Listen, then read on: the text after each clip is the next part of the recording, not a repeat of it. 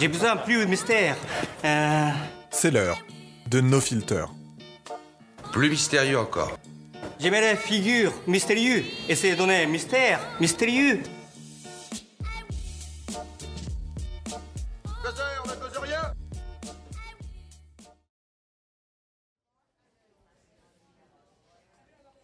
Bonjour à vous et bienvenue dans ce nouvel épisode, épisode 13, premier épisode de l'année, qui malheureusement a été reporté pour cause de réenregistrement, parce que je n'étais tout simplement pas content de ma première mouture.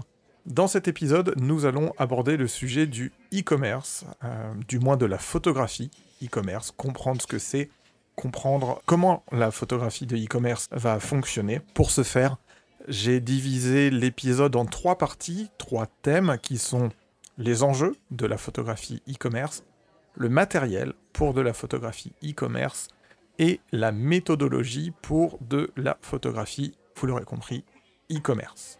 Petit retour en arrière de quelques mois, on est en 2020, on est début décembre et j'entends parler, je vois passer une, une news expliquant que pour faire suite, on va pas dire au, au shitstorm que s'est pris Amazon avec le premier confinement et le deuxième confinement. En fait, cette, euh, nouvelle,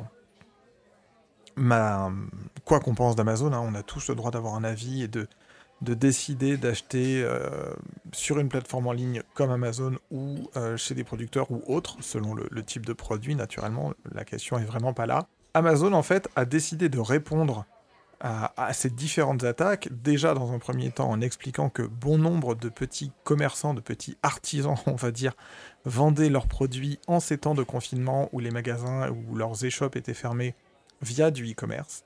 Et pour faciliter la présentation et la mise en vente de ces produits, Amazon a décidé de sortir un site expliquant à toute personne, sous réserve de, s'abonner à la plateforme, enfin à la plateforme, de s'abonner au site, de se créer un profil, les bonnes pratiques pour ce qui relève du e-commerce. Et j'ai trouvé que c'était en soi une très bonne idée. L'épisode euh, sur le sur le e-commerce c'est quelque chose qui avait déjà fleuri dans mon esprit il y a un long moment, puisque j'ai travaillé longtemps dans justement la photographie de e-commerce sur des, sur des solutions dont je parlerai peut-être un petit peu plus tard dans l'épisode. Et voilà, du coup je me suis dit que c'était un, un épisode à faire, un épisode qui serait intéressant. Alors ne vous inquiétez pas, les prochains épisodes, eux, normalement, seront de nouveau avec des invités. Comme je vous l'ai dit, les enjeux, le matériel et la méthodologie. Alors ce que je vais faire, c'est que je vais très certainement mettre des hum, timecodes, enfin des timecodes, c'est un petit peu compliqué dans Ocha, mais en tout cas,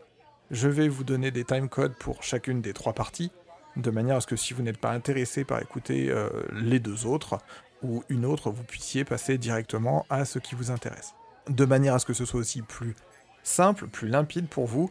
Pour euh, chaque partie, je vais vous dire un petit peu ce dont on va traiter. Alors on va commencer par les enjeux du e-commerce.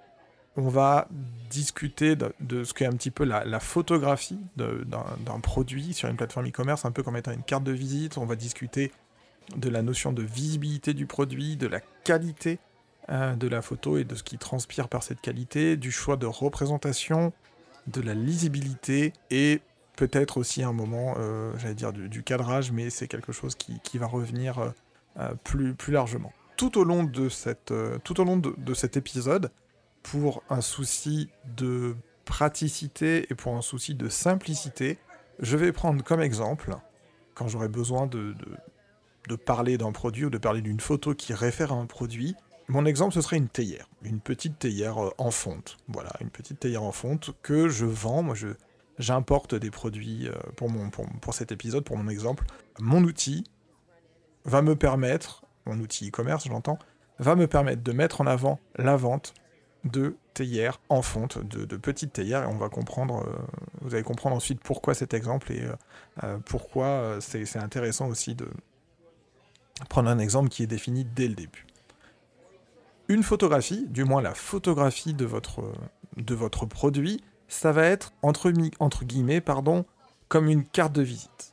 Une personne qui n'a pas le plaisir de vous connaître, qui n'a pas le plaisir de connaître votre magasin, peut-être que même votre magasin, il, n'existe pas et que c'est une boutique en ligne, qu'il n'y a pas de boutique physique, la photographie de votre produit sera la carte de visite et du produit et de votre, euh, et de votre, de votre enseigne, on va dire de votre magasin. En graphisme, très tôt, on apprend qu'on s'intéresse s'intéresse, qu'on travaille un petit peu sur les, les cartes de visite. Une bonne carte de visite, c'est trois questions. Qui, quoi et où. Qui, je m'appelle Gozer et vous écoutez No Filter. Quoi? Ben, No Filter Podcast, un podcast sur la photographie. Ou sur Ocha, iTunes, Spotify et l'ensemble des plateformes de podcast. Le cas échéant, si vous ne pouvez pas forcément donner toutes ces informations, il faut que le maximum de ces informations transpire dans votre photo, ou dans votre page au moins, euh, dans les informations que vous allez mettre sur votre, sur votre page e-commerce, ou si c'est sur votre site, votre propre plateforme, votre propre site internet, ça va être un petit peu différent. Mais cette, euh, ces trois axes, ce qui, quoi, où, sont au final, je vais pas dire primordiaux, mais vraiment intéressants parce que ça va permettre de regarder un produit qu'on photographie sous un autre angle et de se dire voilà, est-ce que la photographie que je fais, qui est donc, comme je vous le disais, la carte de visite de mon produit, est-ce qu'elle permet à une personne qui ne connaît absolument pas mon produit de comprendre ce que c'est, de comprendre à quoi ça sert, et éventuellement de comprendre comment ça s'utilise. Donc, qu'est-ce que c'est? À quoi ça sert? Comment ça s'utilise? On pourrait dire que ce sont le qui, quoi, où de notre, de carte de visite euh, papier. Une photographie, au-delà d'une notion de démonstration, euh, au-delà d'une notion de représentation, pardon, aussi d'un produit, peut avoir un côté mode d'emploi. Dans mon exemple d'une théière, une théière, ça peut être un peu plus compliqué, comme ça peut être quelque chose de très banal et très simple. Pour autant, ce qu'il faut bien comprendre, c'est que la personne qui vient sur votre site internet, elle ne vous connaît pas. Elle n'a jamais eu le produit en main, elle n'a jamais passé la porte de votre magasin, elle ne sait pas quelle est la qualité de votre produit. Et j'avance là-dedans parce que je vais pas faire 5 minutes juste sur la première ligne des enjeux, mais la photographie de votre produit, c'est la carte de visite de votre produit, de votre magasin. Ça me permet d'enchaîner un petit peu sur ce que j'ai appelé la, visibilité du produit. Ma théière, c'est une théière qui est toute simple avec un petit filtre AT dedans. J'ai la possibilité soit de la représenter en une seule photo, soit de la représenter en deux photos, enfin un certain nombre de photos. Je peux faire une photo avec ma théière fermée, simple. Je peux faire une autre photo avec, par exemple, ma théière ouverte, le petit couvercle de ma théière à côté, et on voit euh, qui dépasse, ou alors je peux le scénariser, le filtre AT. Ou je peux faire encore une, une troisième photo complètement, complètement différente, pourquoi pas. Mais cette notion de visibilité, c'est que par moment, il vaut mieux peut-être viser sur moins de photos. Il vaut mieux peut-être faire trois photos là où on se disait ah mais c'est cool, je vais pouvoir monter mon produit sous tel angle, tel angle et tel angle mais des photos de qualité. Moins de photos, mais plus de qualité, ça va être votre, euh, moto dans cette, euh, dans cette pratique de la photographie e-commerce.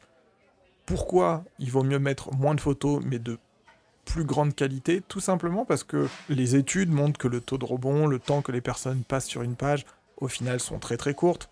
C'est un petit peu comme le temps que les, recruteurs passent sur un CV. Il hein. faut que ce soit, faut que ça accroche l'œil, il faut y ait quelque chose qui qui donne envie à la personne de lire le CV. Là, sur une personne qui ne connaît pas votre produit, il faut que la qualité de votre visuel, la qualité de votre image, donne à la personne, permette à la personne de se projeter, puisque la photographie, au final, va être le seul moyen d'interprétation et d'appropriation que la personne pourra avoir avec votre produit, votre marque, le, service éventuellement que vous pouvez mettre en avant. Si vous avez 10 photos qui au final, dans le cas d'une théière, ne vont pas raconter grand-chose parce que ma théière de trois quarts gauche ou ma théière de, de trois quarts droite, c'est exactement la même chose. Et en plus, mes photos ne sont pas de super bonne qualité, elles sont trop compressées. enfin voilà, la lumière est pas bien. Ça va pas le faire. J'augmente juste la possibilité au regardeur, au client de se dire ce produit, il n'est pas fait pour moi, et en plus, ce produit, il n'est pas bien travaillé, il n'est pas bien représenté. Franchement, c'est con, hein, c'était une belle théière, mais ça m'inspire pas la confiance, ou voilà, la représentation m'intéresse pas. J'ai pas envie de m'imaginer avec une théière qui est, mal fagotée, qui est mal présentée. La qualité photo, enfin la qualité de vos photos, au-delà de la visibilité du produit, c'est aussi la, visibilité de votre marque. Alors si c'est sur votre site internet, euh, au final, le débat est clos assez rapidement. Mais la visibilité de votre marque sur aussi une plateforme e-commerce, quelle qu'elle soit. Si vous participez à un groupement, à une plateforme, il y a différentes plateformes comme ça qui font ça. On n'est pas obligé de parler uniquement que de, que de Amazon. Hein. Mais vous vendez des vêtements, vous participez à une plateforme qui, elle, euh, regroupe un, certain nombre de revendeurs comme ça et vous mettez vos photos dessus. Il faut que vos photos soient de qualité. Il faut déjà la personne qui va gérer la plateforme va vous dire bon ben voilà, moi j'ai telle personne qui fait une photo de qualité, telle personne aussi. Si vos photos sont pas bonnes, euh, soit vous les faites faire, soit je vous les fais, mais il faut qu'on arrive à une, un degré de qualité qui soit euh, à minima la qualité des autres. Si vous on regarde sur une page tous les produits et que le vôtre est mal ficelé, comme je vous le disais, mal photographié, très clairement, on n'ira pas vers votre, on n'ira pas vers votre produit le choix de représentation du produit. Alors, qu'est-ce que je mets dans cette notion de choix de représentation du produit? Je mets plusieurs valeurs. Le nombre de vues, on vient d'en parler, la position du produit, le fond, à savoir est-ce que, je veux, est que je veux du détourage, euh, un fond blanc, quel cadrage, et si j'ai besoin de faire une animation pour présenter mon produit. Il y a plusieurs choses hein, dans cette notion de représentation du produit. Comme je vous le disais, le nombre de vues. Le nombre de vues, au final, ça va être très important parce que si votre produit, il est très simple dans sa conception, dans son utilisation, et que une ou deux photos permettent de comprendre ce que c'est, de comprendre comment ça fonctionne, et qu'il n'y a pas, on va dire, de complication. Alors, une complication, ce n'est en rien quelque chose de compliqué, hein. mais on va imaginer par exemple euh, une montre à gousset ou quelque chose avec un mécanisme où effectivement quand je tourne une clé ou quand j'appuie sur un bouton, ça permet de d'ouvrir un tiroir, ça permet ce que j'appelle dans ce cas-là une complication, même si c'est presque plus du, terme d'horlogerie ici. Si votre produit, on va prendre un autre exemple, votre produit c'est un, amplificateur, un amplificateur pour euh, euh, un amplificateur pour des concerts ou pour, pour de la musique, des choses comme ça. La personne qui est peut-être néophyte elle sera contente d'avoir une photo de face avec effectivement les différentes entrées, une photo de profil pour voir, donc on est déjà à deux photos, pour voir la largeur et la longueur de la chose, et certaines personnes seront même contentes de voir encore peut-être une autre photo sur laquelle vous venez rentrer des câbles, ou en fait devant vous mettez juste à quel câble correspond quelle entrée, et comme ça, on est déjà presque sur du mode d'emploi. La personne peut se dire Ah ben tiens, euh, moi j'ai un câble coaxial, il va là, moi j'ai tel câble, il va là, celui-là va là, et on va pouvoir travailler comme ça. Le nombre de vues va dépendre, comme je vous le disais, de la complexité du produit et de la manière dont vous voulez présenter votre produit. On revient un petit peu sur ce qu'on disait tout à l'heure. Peut-être moins de photos, mais des photos de plus, de plus grande qualité.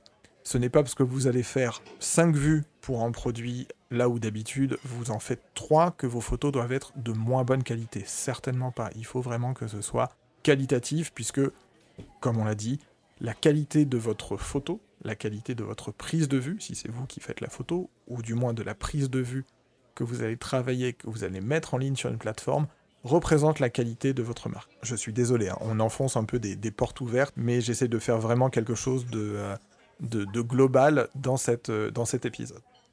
Le fond. Alors le fond, quand je parle du fond, c'est quoi? Bah, C'est euh, ce qu'il y a derrière votre produit. Certaines plateformes, ou peut-être toujours vous, sur votre site, vous, vous, allez, vous allez vouloir pardon, mettre un fond coloré, un fond blanc, ou peut-être même pas de fond, ce qu'on appelle du détourage. Cette notion de fond, coloré, blanc ou détourage, va appartenir à quelque chose qu'on va voir bien après, mais qui va être très important, qu'on va appeler le cahier des charges. Certains sites vont vous dire, bah voilà, moi j'ai besoin d'un fond uni, ça doit être du blanc parfait, euh, RVB 255. si là vous avez des questions un petit peu sur tout ça, je vous invite encore une fois à aller voir l'épisode 3, Tabula Rasa, qui parle un petit peu de tout ça, qui parle de, de la base de la photographie. D'autres personnes vont vous dire, oh là là, non, absolument pas, moi j'ai besoin d'avoir un fond de telle couleur. Si vous avez un papier qui correspond à la couleur, vous pouvez le travailler comme ça. Ou alors, vous allez peut-être devoir détourer l'image pour la mettre sur un fond coloré, c'est une autre histoire. Ou simplement vous dire, les photos que je vais faire de mon produit pour du e-commerce, elles vont aussi me servir pour quelque chose qui ne sera pas sur écran, pour quelque chose qui ne sera pas en RVB mais en print, un catalogue, un flyers, un leaflet, un kakemono. Et à ce moment-là, ma photo, je vais la garder et je vais la retravailler en la détourant. Donc on ira toujours de la plus grande qualité vers la plus petite qualité. La plus grande qualité, c'est le print.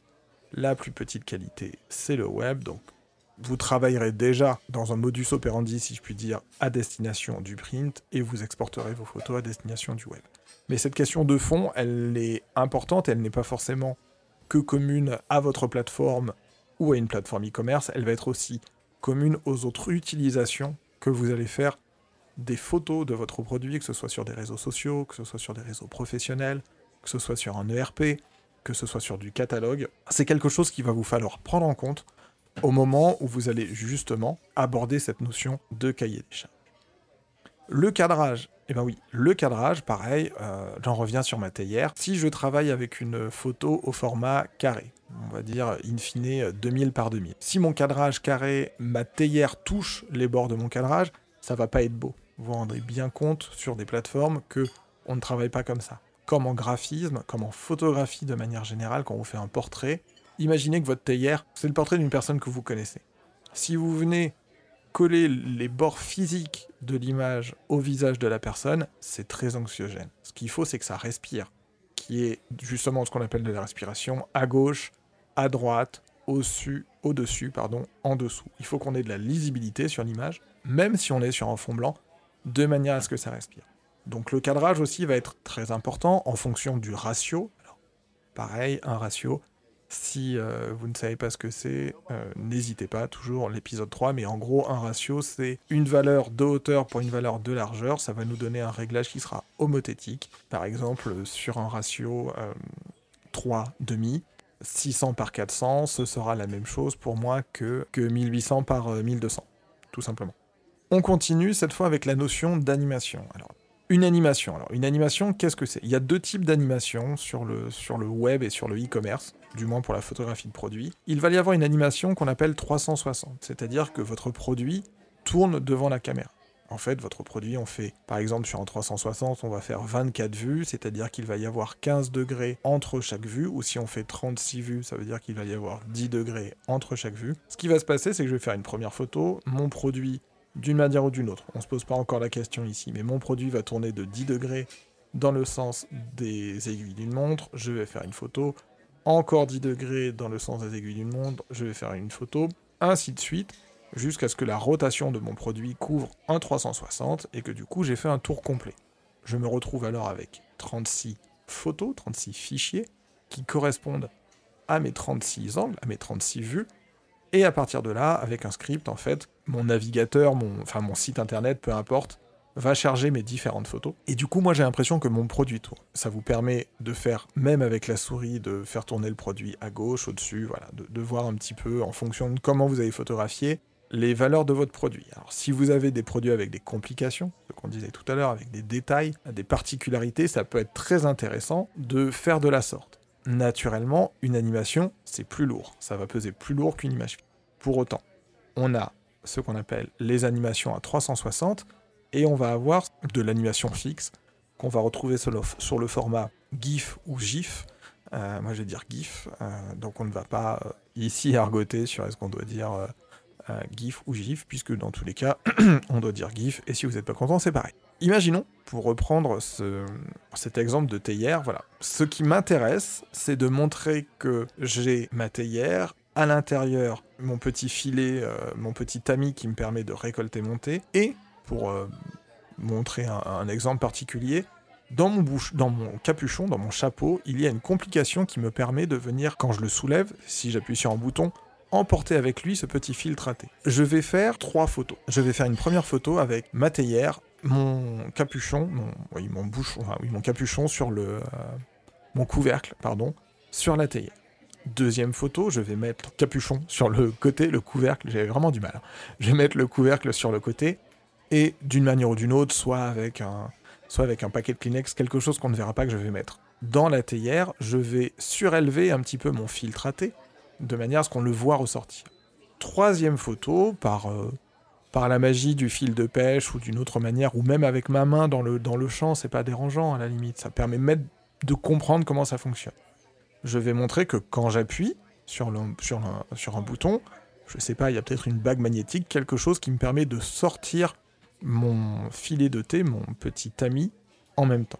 Ça me fait mes trois photos, donc ça peut me donner trois photos fixes. On en revient à la question de visibilité du produit, moins de photos mais de plus grande qualité. Comme cela peut me donner une animation. Une animation où je vais donner par exemple deux secondes à chaque photo, donc ça me fait une animation de 6 secondes.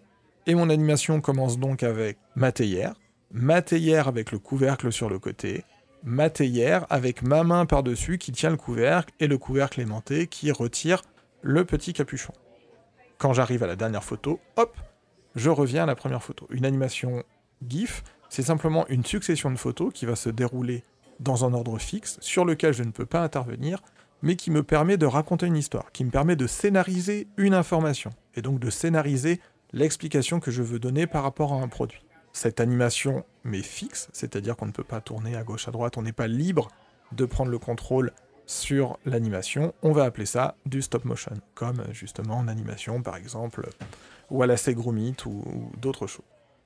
La lisibilité. Alors la lisibilité, ça va être qu'est-ce que je montre, qu'est-ce que l'on comprend du produit.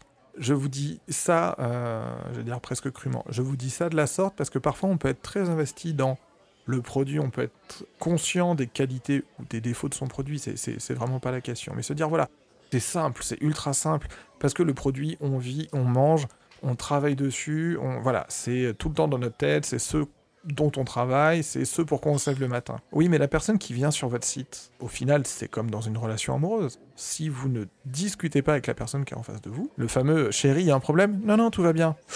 Oh putain, je suis dans la merde.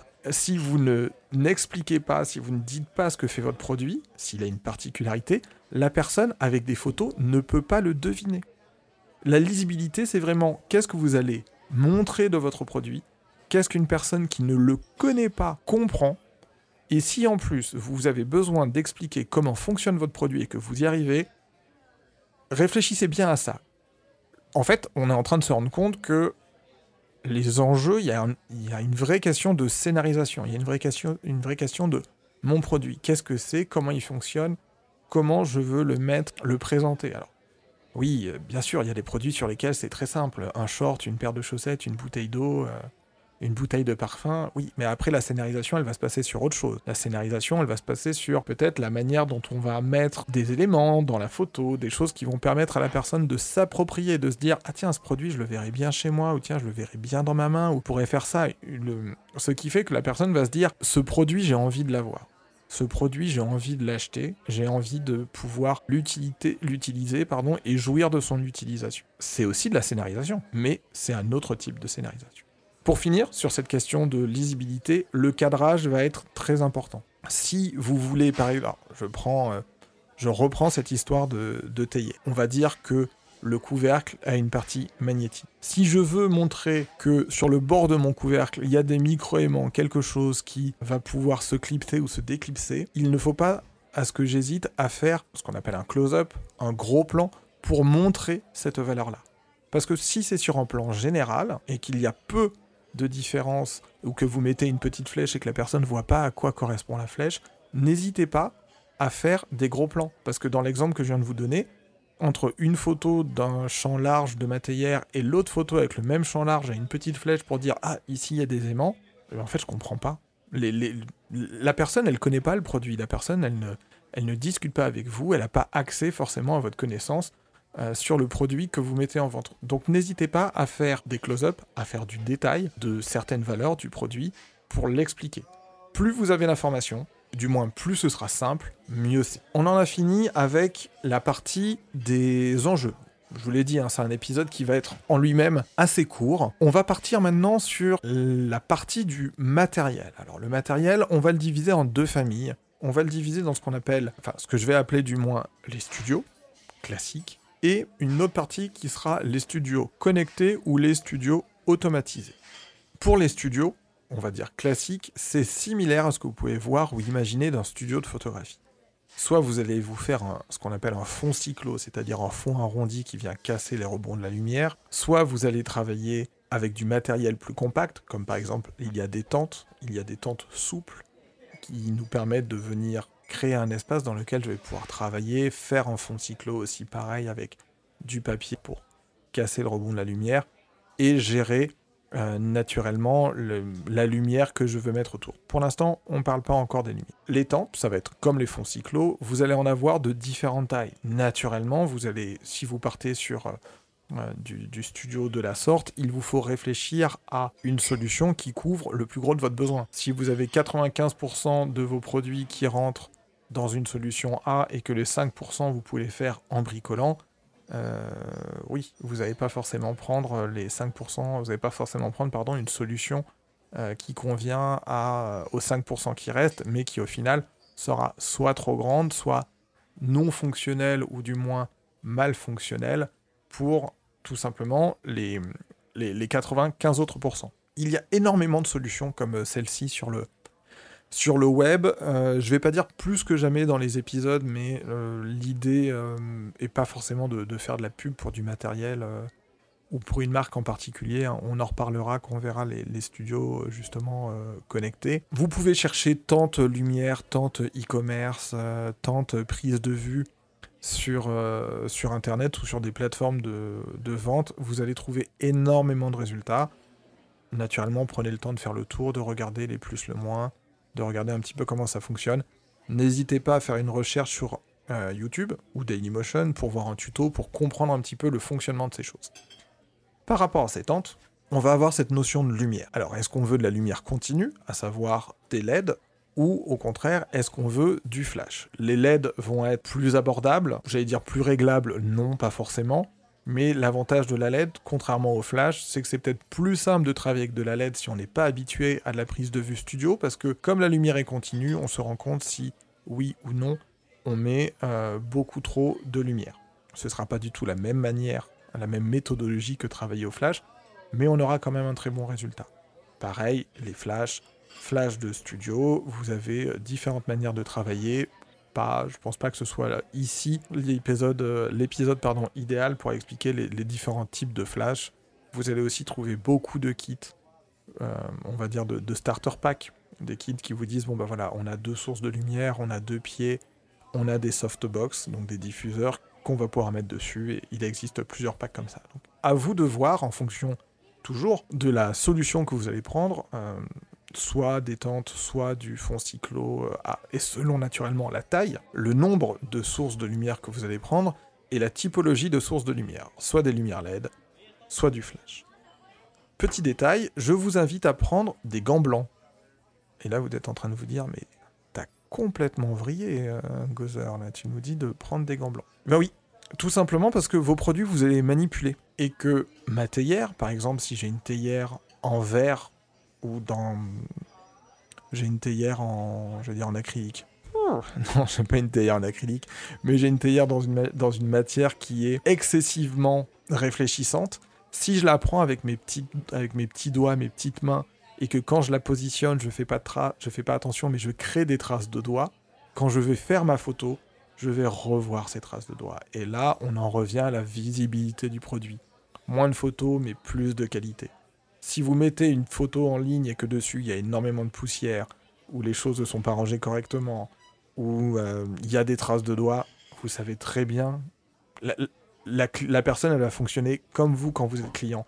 Vous n'allez pas avoir envie quand vous rentrez dans un restaurant de vous, de vous installer à une table qui est sale, qui est mal débarrassée, où il y a des miettes partout autour. Et eh bien une photographie c'est la même chose. La photographie de votre produit, il faut qu'elle soit clean, il faut qu'elle soit propre, il faut qu'on ait envie d'acheter ce produit. Votre produit, vous allez forcément le manipuler.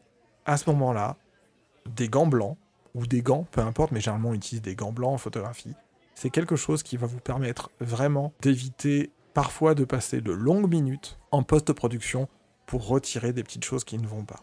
Ça fait aussi partie de la scénarisation des, produits. Je vais prendre juste un autre exemple que ma théière.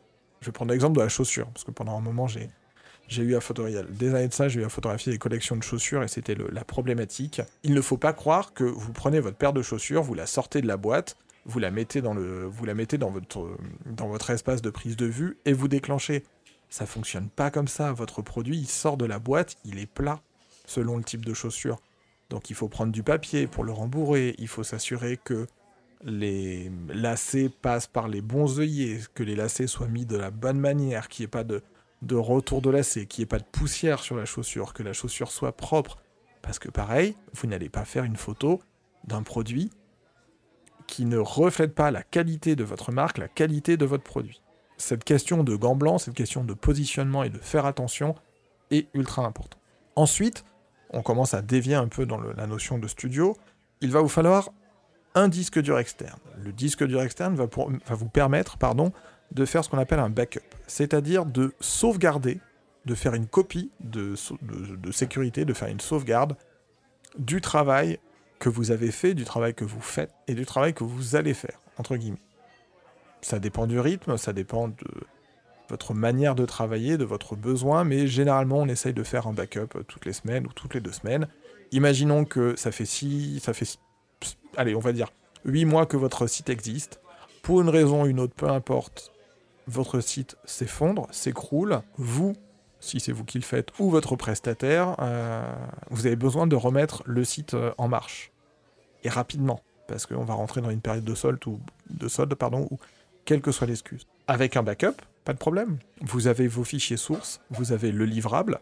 Donc le livrable, ce sera le, le fichier que vous allez mettre sur votre site. Vous pouvez le mettre très très rapidement puisque vous avez un backup.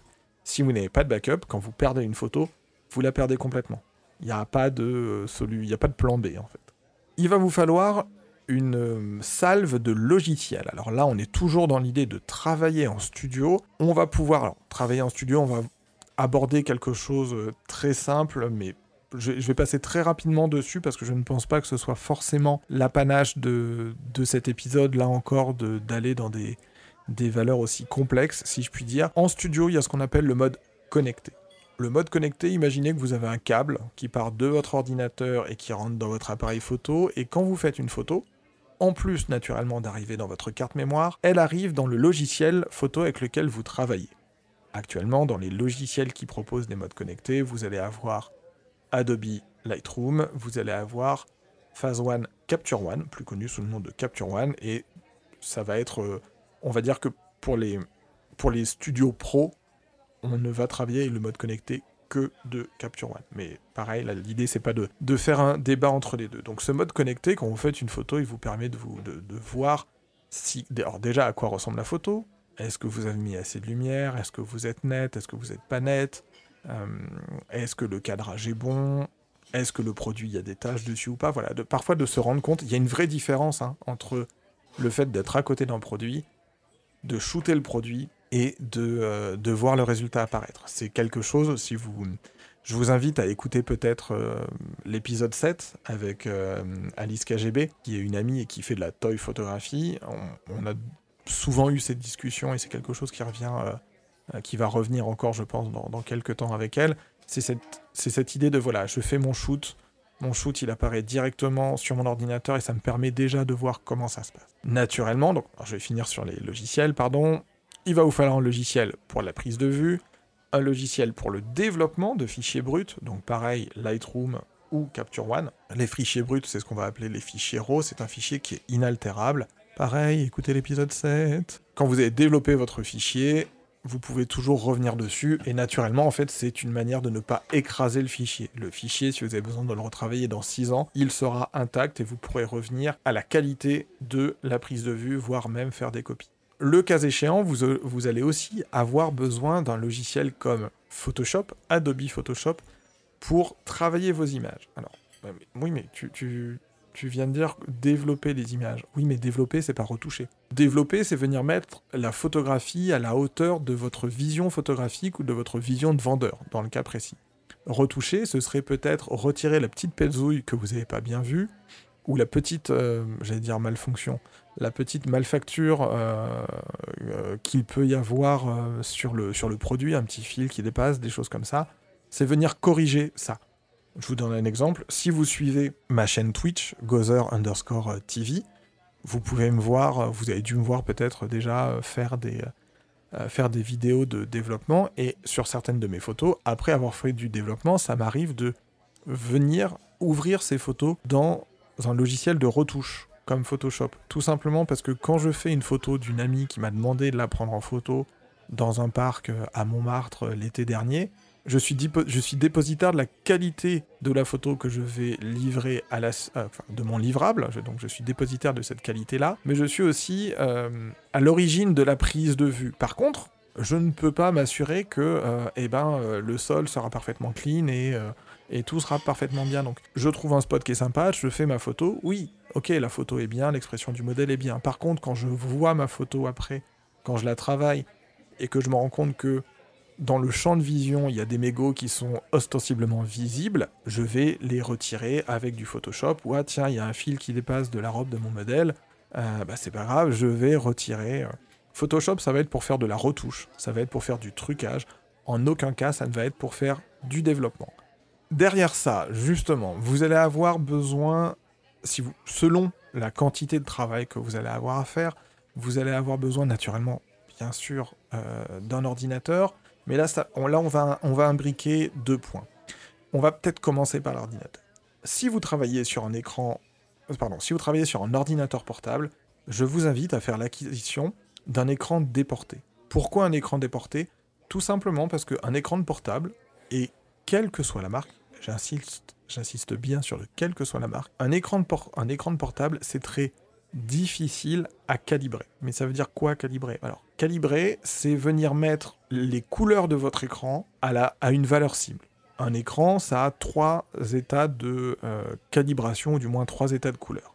Il y a ce qu'on appelle l'état d'usine, c'est-à-dire que votre, votre, ordinateur, quand il sort de l'usine, à un moment on l'a allumé pour vérifier que euh, tout passait correctement et euh, que ben voilà, tout s'allume, tout fonctionne. Donc on a ce qu'on appelle justement des réglages d'usine. Ensuite, vous, vous, récupérez votre écran, vous commencez à travailler, jouer, regarder des films, peu importe. Vous vous dites, ah ouais, mais c'est un petit peu trop sombre, ou c'est un petit peu trop lumineux, ou la couleur est pas bonne. Vous allez modifier un peu ces couleurs. Ça, c'est ce qu'on appelle un réglage de confort. Et vient enfin le dernier réglage qui est un réglage calibré. Donc ça se fait avec un petit outil qu'on appelle une sonde de calibration.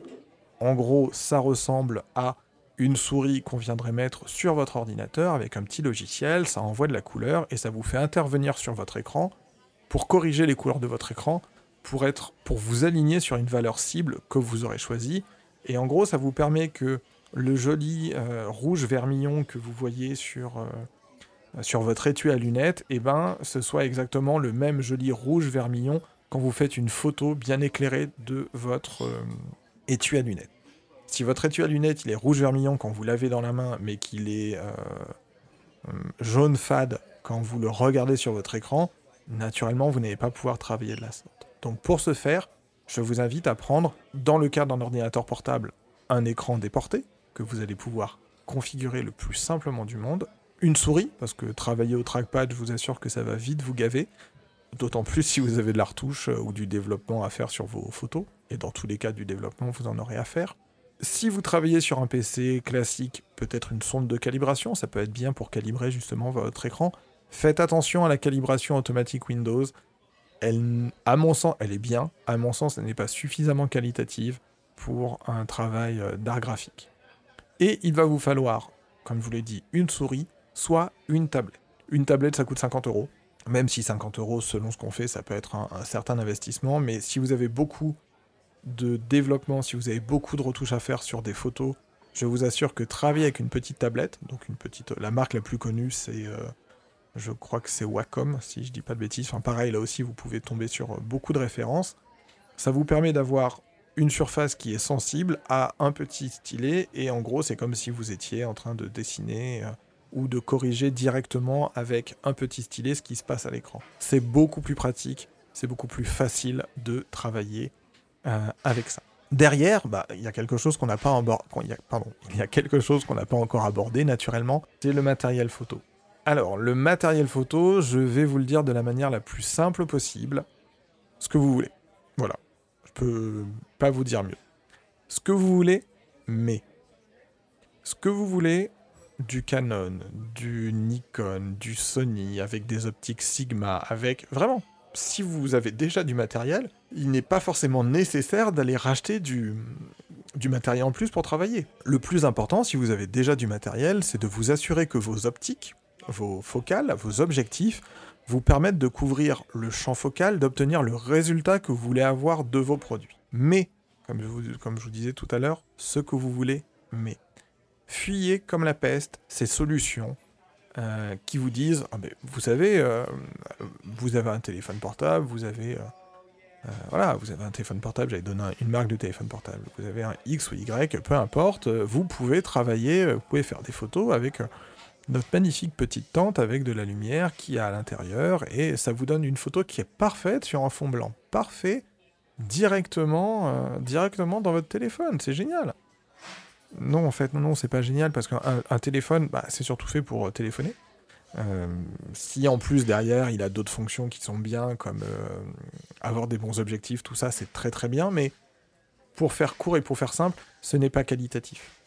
Et votre produit, quel qu'il soit, votre, l'effort que vous mettez pour commercialiser votre produit mérite plus d'intention qu'un téléphone portable sur lequel ça va être très compliqué de venir travailler une image, de sortir une image à la taille, de retoucher une image s'il y a besoin. Alors bien sûr ça existe, hein. bien sûr c'est faisable, sauf que c'est pas qualitatif. Il n'y a surtout, c'est surtout pas l'ergonomie d'un téléphone portable. Si on continue à travailler après toutes ces années depuis les, depuis la plus d'une décennie où les téléphones, les smartphones sont là, si on continue à travailler avec des tablettes en studio avec des choses comme ça, c'est pas un hasard. C'est pas pour, euh, c'est pas pour aller repeindre le métro avec euh, des, placards. Euh, cette image a été photographiée avec l'iPhone truc ou tel truc, et en dessous il y a marqué euh, oui, mais bon, on l'a recomposé, on l'a recalibré pour l'imprimer sur quelque chose de grand. Le téléphone portable, c'est bien pour du Instagram, c'est bien pour tout un tas de choses. Par contre, pour faire une photo d'un produit et la mettre sur votre site internet ou sur une plateforme, non. Si vous, si vous voyez un produit, qu'il y a une personne qui vous dit Ah, du coup, est-ce que vous avez ça? Oui, bah, bien sûr, la personne vous contacte sur votre numéro pro, vous faites une photo avec votre, vous faites une photo avec votre téléphone, vous la renvoyez à la personne, point. Mais pas de travail au téléphone portable, s'il vous plaît, pour mettre votre produit sur votre site. C'est vraiment une très très très mauvaise idée. On en a fini sur la partie studio classique. On va venir un instant sur cette partie studio connecté. Alors, qu'est-ce qu'un studio connecté? Un studio connecté, comme son nom l'indique, est un studio, est un, est un cube. Pareil, là comme les tentes, on va en avoir de différentes tailles, de différentes marques, en fonction de vos, en fonction de, vos produits, des produits que vous voulez mettre dedans, des produits que vous voulez photographier. Il y a, si je dis pas de bêtises, quatre grandes marques dans le monde. J'ai le plaisir de travailler pour, euh, pour trois d'entre elles. Un studio connecté, ça va être une sorte de cube avec une entrée sur le devant et quand vous regardez votre, votre cube, votre volume, vous allez avoir de la lumière au sol, de la lumière, donc de la lumière au plancher, de la lumière à l'arrière directement à l'intérieur face à vous, et sur les angles à gauche et à droite, quand vous regardez, vous allez euh, aussi avoir des sources de lumière. Généralement, on est entre 4 et 6 sources de lumière. Ce studio connecté, il est justement connecté à votre ordinateur. Votre ordinateur, lui, va fonctionner avec un logiciel et un appareil photo, qui lui, on va voir ça dans un instant, sera forcément de la marque Canon. Euh, et ce studio connecté, ce logiciel, en fait, vous mettez un produit et vous pouvez déjà voir ce que ça va donner, vous pouvez faire votre photo. Vous pouvez gérer toute votre prise de vue avec votre, euh, avec votre logiciel et vous allez pouvoir exporter vos photos, créer des animations 360, peu importe. L'idée, c'est d'internaliser un, studio euh, photo, comme on aurait pu le faire en un classique, mais avec peut-être une partie un petit peu comme euh, ce que ferait euh, un logiciel de développement, pas forcément ce que ferait un logiciel de retouche, mais voilà, c'est pour vous permettre de travailler plus facilement, plus rapidement, on va dire sur un, sur un certain volume. Pourquoi je vous disais que les studios connectés travaillent uniquement avec des appareils Canon? Tout simplement, euh, il faut être objectif sur la chose, tout simplement parce qu'en en fait, il y a plusieurs années, il y a ce qu'on appelle un SDK dans les, appareils photo, quel que soit l'appareil photo. SDK, c'est le Software Development Kit. Et ce SDK, Canon a décidé de l'ouvrir et de le partager. Vous donner un exemple.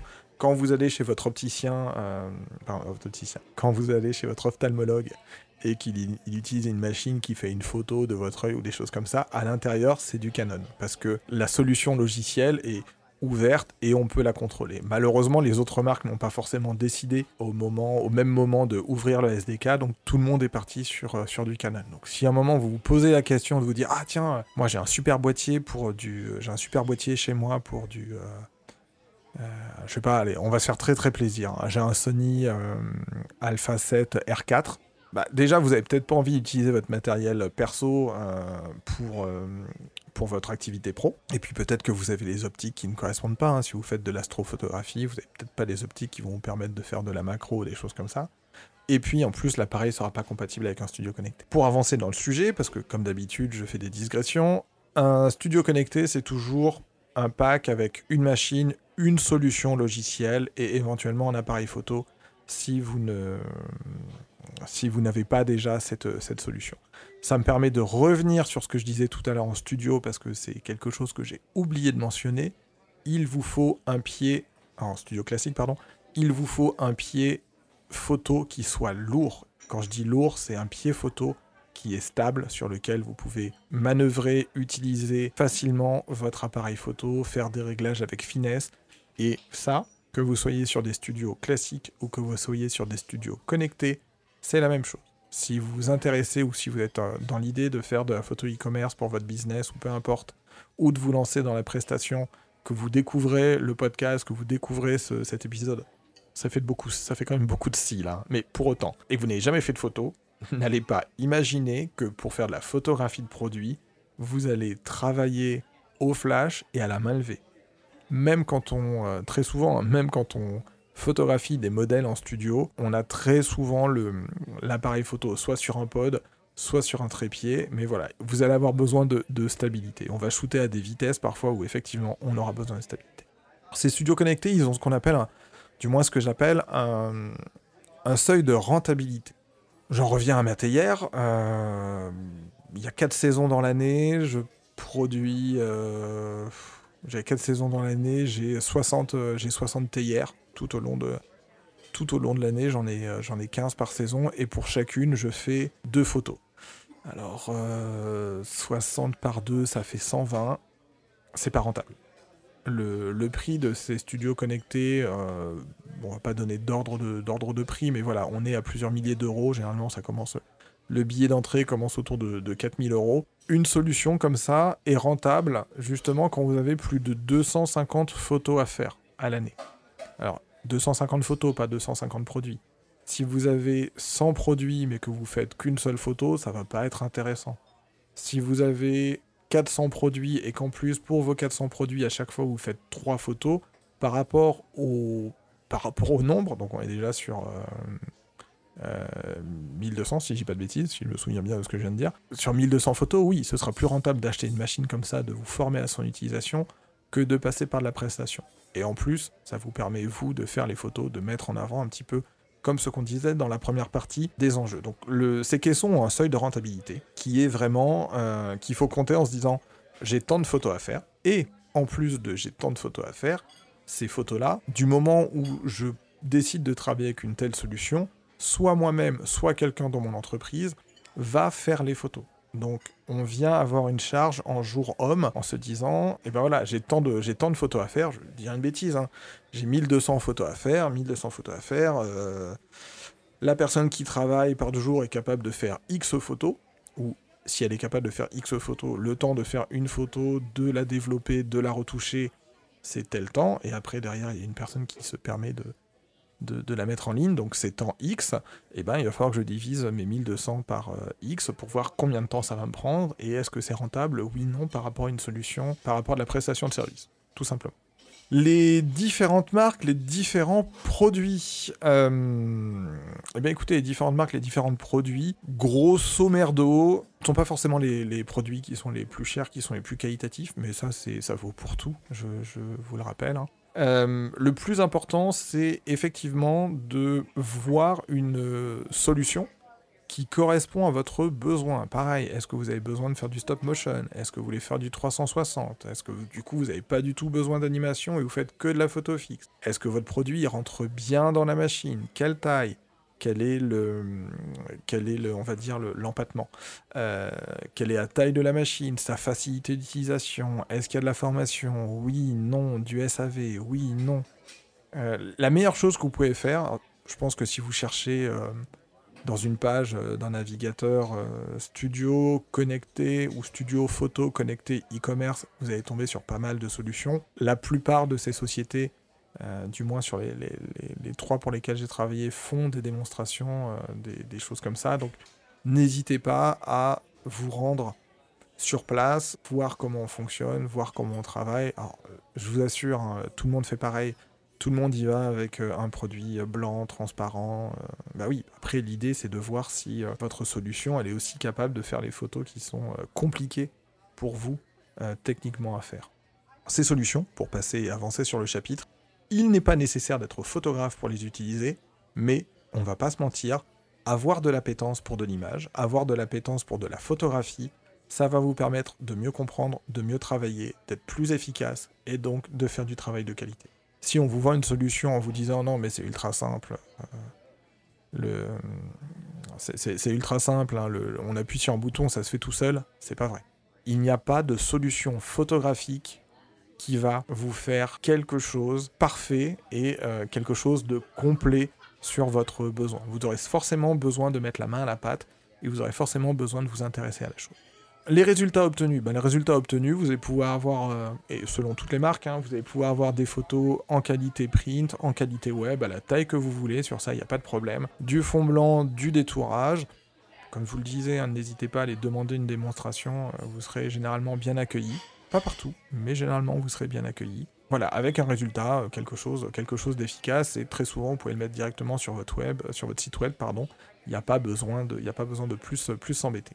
Le matériel photo nécessaire, comme je vous l'ai dit, essentiellement du matériel photo Canon. Après, un exemple, hein, si vous faites de la bijouterie, investissez dans un pied qui est lourd, investissez dans quelque chose qui est stable. Ce matériel-là, en fait, que ce soit un studio classique ou que ce soit un studio connecté, vous allez le mettre dans un endroit où vous pouvez travailler calmement, simplement, facilement. Vous allez le mettre dans un endroit où quand vous travaillez, vous êtes certain qu'il n'y a pas quelqu'un qui sur la pause de midi va passer, va déplacer vos affaires, et quand vous allez revenir, le shooting, vous n'aviez juste qu'à rallumer, laisser chauffer, déclencher, vous devez tout réinstaller, vous allez perdre 3 heures. Il y a aussi ces, notions-là sur l'encombrement. Je pense qu'on a fini la partie matérielle, on va attaquer la, la dernière partie qui est la partie méthodologie. Alors la méthodologie, on va voir plusieurs points qui sont faire soi-même, faire faire par quelqu'un, mais du coup par qui, se former à la photo, organiser pardon, un espace de travail, shopping, shooting, sending. Le cahier des charges, qu'est-ce que c'est? Le cahier des charges propre, la plateforme, la prestation, le backup, le travail non destructif, et on terminera sur fond blanc slash détourage, besoin versus utilité. Faire soi-même, oui, vous pouvez faire vous-même. Là aussi, comme je vous le disais, c'est une question de, plusieurs choses. Il y a une question de quelle est votre connaissance en photographie, quelle est votre appétence de la chose, est-ce que vous vous sentez prêt à le faire? C'est un vrai boulot à côté de ça, de, photographier ces, produits. Si vous n'avez pas de connaissances, on va le voir dans le troisième point qui est se former à la photo. Vous allez voir, c'est très simple. Si vous n'avez pas le temps, si vous ne voulez pas le faire vous-même, si vous n'avez pas le budget d'acheter un studio connecté ou le, budget temps, entre guillemets, de vous investir là-dedans, faire faire par qui? Petit disclaimer, si vous faites partie aussi autour de vous, vous avez des personnes qui sont persuadées qu'on peut tenir un pôle créatif comme ça en prenant un stagiaire qui sera remplacé par un autre stagiaire qui va former et ainsi de suite jusqu'à ce que mort s'en suive. Déjà, la première chose, c'est que euh, j'invite ces personnes à prendre une balle et à aller faire des trois points la nuit euh, sur le périph ou sur une autoroute, comme ça on aura la paix. Pourquoi je dis ça Tout simplement parce qu'on a tous été stagiaires et on a besoin de, stages, c'est absolument pas la question. Alors déjà, les stages doivent être rémunérés, tout travail mérite salaire, faut, faut arrêter de prendre les gens pour des idiots euh, deux minutes. Et surtout, si vous voulez une cohérence photographique, graphique, artistique dans quelque chose, il faut quelque chose, il faut une personne pardon qui soit là sur du long terme. Soit une personne en interne, soit une personne euh, en externe, mais vous ne pouvez pas imaginer qu'il y a une personne qui va faire deux mois dans la boîte, qui va former la personne qui va la remplacer, qui va faire deux mois dans la boîte, une troisième, une quatrième, et que sur les quatre personnes, même en leur demandant de faire exactement la même chose, vous allez avoir le même résultat. On prend quatre personnes, on leur demande de faire euh, quatre fois un quatre quarts, il y a quand même de fortes chances pour qu'on ait quatre goûts, quatre méthodologies, quatre manières de cuisiner différentes. Pour autant, si on essaye d'avoir une homogénéité sur le résultat, ça va être un petit peu plus compliqué. Faire faire par quelqu'un, par qui Il y a énormément de studios de prestations qui font ça, à qui vous pouvez envoyer vos produits, euh, ou qui éventuellement parfois vont se déplacer chez vous. Il y a différentes solutions. Voilà, des studios qui vont pouvoir travailler et sur la prise de vue, et d'autres studios qui, eux, ne vont être spécialisés que sur le développement, la retouche. Alors généralement, les studios, on les trouve plutôt sur le segment retouche que sur le, le- segment euh, développement. Généralement, quand on envoie une, des photos à, retoucher, c'est qu'elles ont déjà été plus ou moins quand même développées dans un premier temps. Troisième point, se former à la photo. Alors se former à la photo, on va commencer par se faire un petit peu de pub. Disclaimer, allez écouter cet épisode 3, j'ai failli dire une grossièreté devant épisode 3, mais allez écouter cet épisode 3 qui va vous déjà vous donner une idée de ce que c'est qu'un triangle d'exposition, enfin plus qu'une idée, hein, c'est une formation à la photo. Ce que c'est euh, que, ce que c'est pardon que le triangle d'exposition, la sensibilité, l'ouverture, le temps de pause, le RVB, le sur magenta jaune noir, le travail destructif, le non destructif. Si au bout de 20 minutes déjà vous êtes en PLS, je pense que vous pouvez passer directement à la, case faire faire par quelqu'un. Sinon, il existe énormément de plateformes, euh, et alors là aussi je vais pas donner des noms, où euh, contre quelques dizaines d'euros, on peut avoir accès, on peut acheter des cours, des tutos, où on a des heures et des heures, on a des, trentaines d'heures parfois pour se former sur un logiciel, que ce soit Lightroom, que ce soit Capture One, que ce soit Photoshop. Donc si vous voulez vous former, très facile, euh, très facile à faire. Après, alors je ne dis pas que c'est euh, nécessaire, mais connaître un petit peu le langage de la photographie, connaître un petit peu le travail du photographe, ça va vous permettre de discuter soit avec votre photographe, soit avec la personne qui va faire le travail pour vous et d'avoir un langage commun. Si vous ne pipez rien à ce que la personne vous dit, on va le voir après dans le cahier des charges, ça va être un petit peu compliqué. Là, c'est un cas un petit peu spécifique. Organiser un espace de travail. Alors, organiser un espace de travail, c'est dans le cas naturellement où vous faites vous-même. Si vous ne faites pas vous-même l'espace de travail, ce sera simple, ce sera d'avoir un, ordinateur dédié à la réception du livrable, donc ce que la, le, prestataire va vous envoyer comme photo, le mettre dans un backup, le protéger et être certain que vos photos elles sont disponibles et que l'espace euh, disque, l'espace photo n'est pas pollué, qu'il y a une photothèque, que c'est rangé, que c'est accessible facilement euh, pour tout le monde et que chaque personne, en fonction de son service, peut avoir accès au dossier qui lui correspond. Mais là, on s'éloigne. Organiser un espace de travail dans le cas où vous faites vous-même. Shopping, shooting, sending. Le shopping, c'est ce qu'on doit photographier. Le shooting, vous l'avez compris, c'est ce qui est en train de se faire photographier. Le sending ou le checking, ça dépend, c'est ce que vous avez photographié, vous attendez de regarder les images, c'est en attente, et une fois que vous aurez regardé les images et que vous serez assuré que tout est bien, que la photo correspond bien, vous remballez les choses et vous rangez. Ou vous renvoyez, peu importe. Mais l'idée, c'est vraiment d'avoir trois étapes. Une étape où ce que je dois shooter, ce que je shoot, ce que je dois checker. Et votre euh, shopping, vous allez l'organiser. C'est-à-dire que si vous avez 100 produits en face de vous, et que vous, sur les 100 produits, vous en avez, je vais vous dire une bêtise, vous en avez 25 rouges, 50 oranges, 25 bleus, vous n'allez pas faire un rouge, 3 bleus, un orange, 2 bleus, un... Non. Vous allez faire un réglage pour shooter une première famille, soit de 25, soit de 50. Et en fait, des familles comme ça, vous allez pouvoir organiser différentes familles en fonction de ce que vous voulez photographier, en fonction de ce que vous avez photographié shopping, shooting, sending ou checking. Ce que je dois photographier, ce que je suis en train de photographier, ce que j'ai photographié et que je vais devoir vérifier avant de l'envoyer. Ou du moins avant de le ranger. Là, on attaque un point qui est très important, qui est le cahier des charges. Qu'est-ce que c'est? Eh bien, écoutez, le cahier des charges, en fait, c'est la clé de voûte de votre travail. Le cahier des charges, c'est ce qui vous permet de vous dire sur mon site internet, j'ai besoin d'une photo qui est carrée, j'ai besoin de tant de photos, j'ai besoin d'un fond. J'ai besoin de travailler de telle ou telle manière. Le cahier des charges, c'est votre livre de recettes. Et vous ne pouvez pas cuisiner, vous ne pouvez pas photographier sans ce livre de recettes. Si vous essayez de le faire, je vous le dis tout de suite, euh, petit coucou à, Florent Renaud qui était l'invité du premier épisode, que j'avais eu l'arrogance euh, la première fois de vouloir enregistrer sans avoir noté mes questions, tout ça. Devinez quoi On l'a réenregistré et pas qu'une fois. Donc ce livre de cuisine, il est ultra important. Ce livre de recettes, il est ultra important parce que soit pour vous, quand vous faites, parce que c'est vous qui allez faire, soit pour la personne, votre prestataire, pour pouvoir lui dire, moi j'ai besoin de ça. Est-ce que tu sais faire? Oui, non. Et que lui dise, ok, moi j'ai compris que la recette, ce que vous voulez, c'est ça. La recette que je peux vous proposer, c'est ça et bien vous assurer que les deux correspondent, ou s'il y a des zones de, flottement, dire ah oui mais moi j'ai besoin de ça, est-ce qu'on peut travailler comme ça? Sans cahier des charges, vous allez dans le mur. Je prends un exemple d'une société dans laquelle je suis passé il n'y a pas si longtemps que ça. Impossible d'avoir un cahier des charges. Mais quand je vous dis impossible d'avoir un cahier des charges, il a fallu que j'ouvre une page d'un navigateur, que j'aille sur le site euh, de la société, que je fasse une inspection de la page pour avoir les informations qu'on était incapable de me donner. Vous pouvez pas travailler comme ça.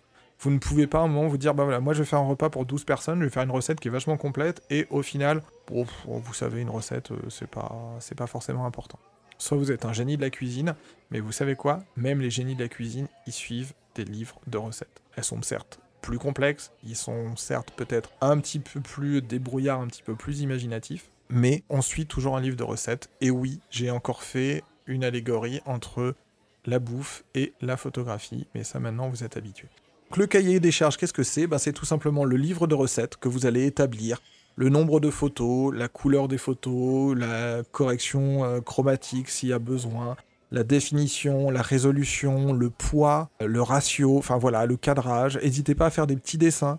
Mais en tout cas, c'est votre recette de euh, votre livre de recettes, votre recette de photographie. Après un cahier des charges, on va avoir, on va dire qu'on a peut-être trois cahiers des charges. On a le cahier des charges propre, le cahier des charges de la plateforme, le cahier des charges de la prestation. Très simplement, le cahier des charges propre, c'est celui qui vous concerne, euh, voilà, pour votre site ou pour certaines utilisations. Le cahier de la plateforme, bah, quand vous devez mettre vos photos sur une plateforme, la plateforme, naturellement, elle va vous dire moi je prends des photos à telle et telle condition, c'est-à-dire que la photo elle doit faire telle taille, la photo doit faire tel poids, tant de, tant de photos pour tel produit. Donc ça aussi, à chaque fois, le cahier des charges va dépendre en fonction de la plateforme. Et comme on l'a vu, le cahier des charges de la prestation. Eh ben, c'est super important, c'est ce qui vous permet de communiquer avec la personne qui va faire vos photos et de vous assurer que la personne, euh, vous lui demandez de faire quelque chose et le livrable, ce que la personne va vous donner, c'est bien ça, qu'il n'y ait pas d'écart.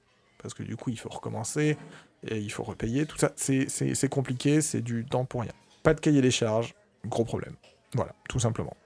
Le backup, le backup, on en a déjà parlé. Le backup, c'est vraiment encore euh, une. Euh, donc là, cette fois, on est dans la méthodologie, hein, mais le backup, vous allez faire un backup de tout. Vous allez faire un backup justement de vos cahiers des charges. Vous allez faire un backup de vos photos, de vos retouches. C'est ce qui vous permet à n'importe quel moment de revenir. Il y a un produit que vous avez photographié pour euh, une animation commerciale.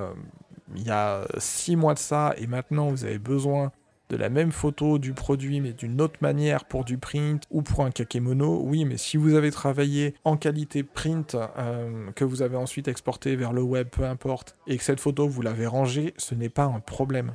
Par contre, si vous n'avez pas fait ça, si vous n'avez pas un backup qui vous permet de garder euh, le travail que vous avez fait, de l'archiver, donc ça, ça implique la création d'une photothèque, c'est-à-dire comme une bibliothèque, c'est-à-dire des photos rangées d'une certaine manière, par thématique, par date, par marque, par produit. Si vous n'avez pas ça, là aussi, c'est compliqué. Imaginez un dossier avec dedans 6000 photos, vous avez besoin de trouver un produit en particulier. Ça va être un petit peu pénible. Les deux dernières valeurs, donc le travail non destructif et fond blanc versus détourage, euh, besoin et utilité.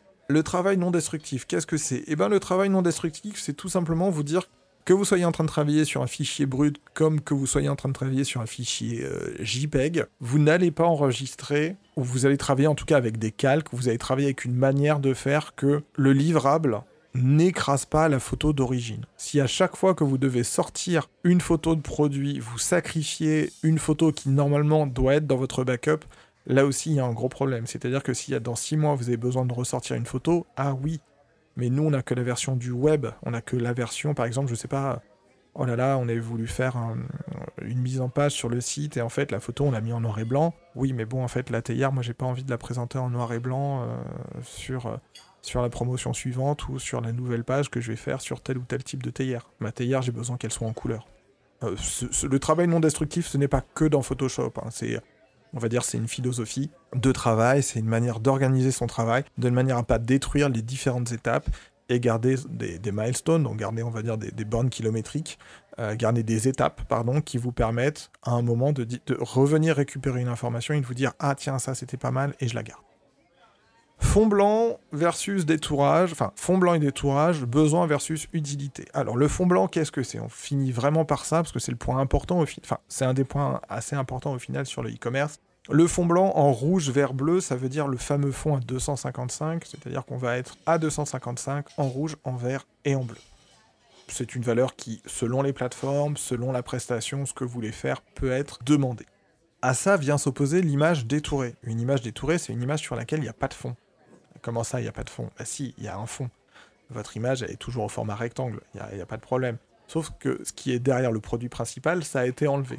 Donc on pourrait mettre ce produit au milieu euh, de Woodstock ou euh, ce produit au milieu de la plage, euh, ça fonctionnerait parce que on, peut incruster la plage derrière. Très souvent, on avait des, très souvent, j'avais en face de moi des personnes qui me disaient non mais du coup la solution, elle fait du fond blanc. Oui, bien sûr, on va faire une photo et puis derrière, on va venir rajouter des valeurs. Ça nous permet d'obtenir un fond blanc. On ne fait pas directement un fond blanc, sinon on crame le produit. Ah, d'accord, ok. Mais elle permet aussi de faire du détourage. Oui, bien sûr. Vous voulez faire quoi avec du détourage? C'est pour du, print, c'est pour de la, conception, euh, la conception PAO pour du web. C'est quoi? Non, non. En fait, euh, ce serait pour euh, le produit détouré pour le mettre sur un fond blanc.